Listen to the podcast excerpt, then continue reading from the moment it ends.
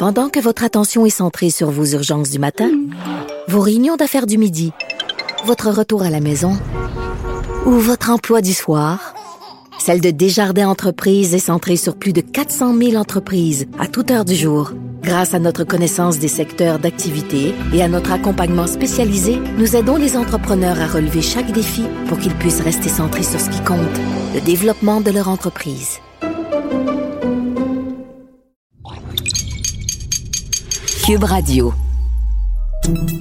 Salut, c'est Charles Dran avec l'équipe dans 5 minutes. On s'intéresse aux sciences, à l'histoire et à l'actualité.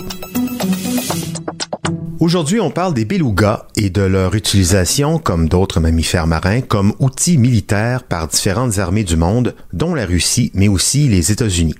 Récemment, des enclos contenant des dauphins militaires ont été repérés près de la mer Noire en Russie, rappelant vivement la guerre froide, d'où sont issus ces programmes? On en avait vu aussi en 2003 durant la guerre d'Irak. On en suspecte encore. À quoi servent ces dauphins, ces belugas pour les armées? Quelle est l'histoire de ces cétacés de guerre? Voici Sibelle Olivier. En avril 2019, une vidéo virale attirait l'attention du monde. Un beluga, portant un harnais sur son dos, a été repéré sur la côte nord de la Norvège. On pouvait lire dessus Équipement de Saint-Pétersbourg. Étrange, parce que les belugas ne sont généralement pas vus à cet endroit, surtout pas seuls. Les pêcheurs ont remarqué que la baleine voulait interagir, voulait jouer avec eux, et elle se laissait même caresser. Bon, très amusante pour les réseaux sociaux, mais cette nouvelle a alerté les autorités norvégiennes. Elles ont immédiatement compris qu'il s'agissait d'un beluga entraîné par l'armée russe. Les pêcheurs ont finalement coupé son harnais et la baleine les a suivis jusqu'au port de Hammerfest. Ils l'ont nommé Valdimir, un jeu de mots avec le mot norvégien pour baleine Val et Vladimir Poutine. C'est une source anonyme qui a déclaré que Valdimir avait effectivement échappé à un programme naval en Russie. Mais elle a nié être sa propriétaire et personne ne l'a jamais réclamé. Et au moment d'enregistrer ce balado, Valdimir était toujours en liberté.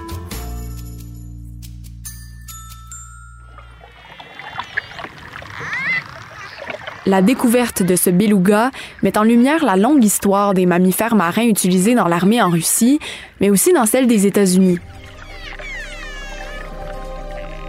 Depuis des décennies, les armées entraînent des animaux comme les dauphins, les baleines, les lions de mer pour des opérations complexes. Les dauphins en particulier sont devenus les gardiens de la marine américaine, protégeant les navires et les bases militaires de dommages ennemis et effectuant des tâches qu'aucune technologie humaine ne peut reproduire. Les humains ont recruté des animaux pour les aider dans leurs opérations militaires depuis des siècles. Les fameux pigeons pour porter des messages, les éléphants en Inde pour piétiner et terrifier les soldats ennemis, les chevaux, les chameaux, les chiens pour aider pendant la guerre. Mais c'est au 20e siècle que les militaires ont commencé à se tourner vers le règne animal pour les aider dans leurs opérations sous-marines. Au cours des années 1960, au cœur de la guerre froide, les tactiques sous-marines devenaient de plus en plus importantes et les États-Unis ont commencé à chercher de l'inspiration à des endroits inattendus en entamant une nouvelle opération secrète, le programme de mammifères marins de la marine américaine. Les premières études du programme sont faites sur un dauphin à flanc blanc du Pacifique. Il cherchait à améliorer les performances des torpilles. La marine voulait concevoir de meilleurs missiles sous-marins et le dauphin paraissait tout indiqué pour s'en inspirer. Peu après le début du programme, les scientifiques ont non seulement réalisé que les dauphins avaient d'impressionnantes qualités hydrodynamiques, mais qu'il était aussi possible de les entraîner grâce à leur capacité d'adaptation et leur grande intelligence. Et quand ils ont découvert que les dauphins pouvaient travailler de manière fiable en haute mer sans être attachés à leurs entraîneurs, là, le véritable potentiel des dauphins de la marine commençait à se réaliser. Aujourd'hui, ils sont principalement entraînés pour une tâche importante, localiser des objets sous-marins. Et pour ça, ils ont une qualité qui les rend imbattables, c'est leur sonore. Ce qu'on appelle l'écholocation permet aux dauphins de voir avec le son. En une série de clics, Les dauphins écoutent l'écho rebondir, ce qui leur permet de créer une image détaillée de leur environnement. Ça, ça comprend la taille, la forme, l'emplacement des objets. Ils peuvent même distinguer différents types de matériaux et découvrir des objets ensevelis. Leur écolocation n'est pas affectée par la pollution sonore et fonctionne parfaitement en eau trouble, peu profonde, ils se spécialisent pour les courtes distances. Alors c'est un complément au sonore des sous-marins, peu efficace lorsque confrontés à des turbulences ou lorsqu'il y a trop de vagues. Mais eux sont parfaits pour une surveillance des eaux générales. L'incroyable évolution des dauphins leur permet une grande précision. Ils peuvent faire la différence entre les cibles en aluminium, en cuivre et en laiton, ou si une cible est creuse ou solide. Lorsqu'une cible est recouverte de néoprène ou enfouie dans le sable, ils peuvent aussi faire la distinction entre les cercles, les carrés ou les triangles.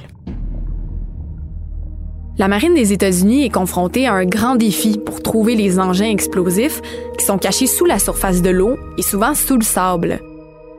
Ce genre de mine a causé des dommages importants aux bateaux pendant la guerre du Golfe elles sont encore présentes dans de nombreux endroits et doivent être détectées. Mais là, cette année, la marine a cherché à mettre fin à l'une des missions les plus importantes de ces mammifères marins, la chasse et la neutralisation de mines enfouies dans les fonds marins. Ils ont décidé qu'ils préféraient utiliser des véhicules et des capteurs sous-marins sophistiqués.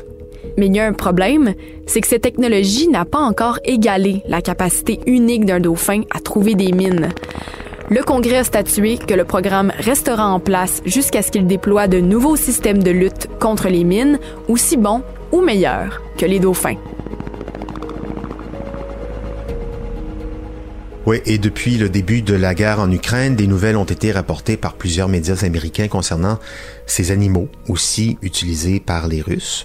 Le US Naval Institute a analysé des images satellites sur lesquelles on pouvait voir un enclos avec des dauphins judicieusement disposés à l'entrée du port de Sébastopol, donnant donc un accès aux Russes à la mer Noire.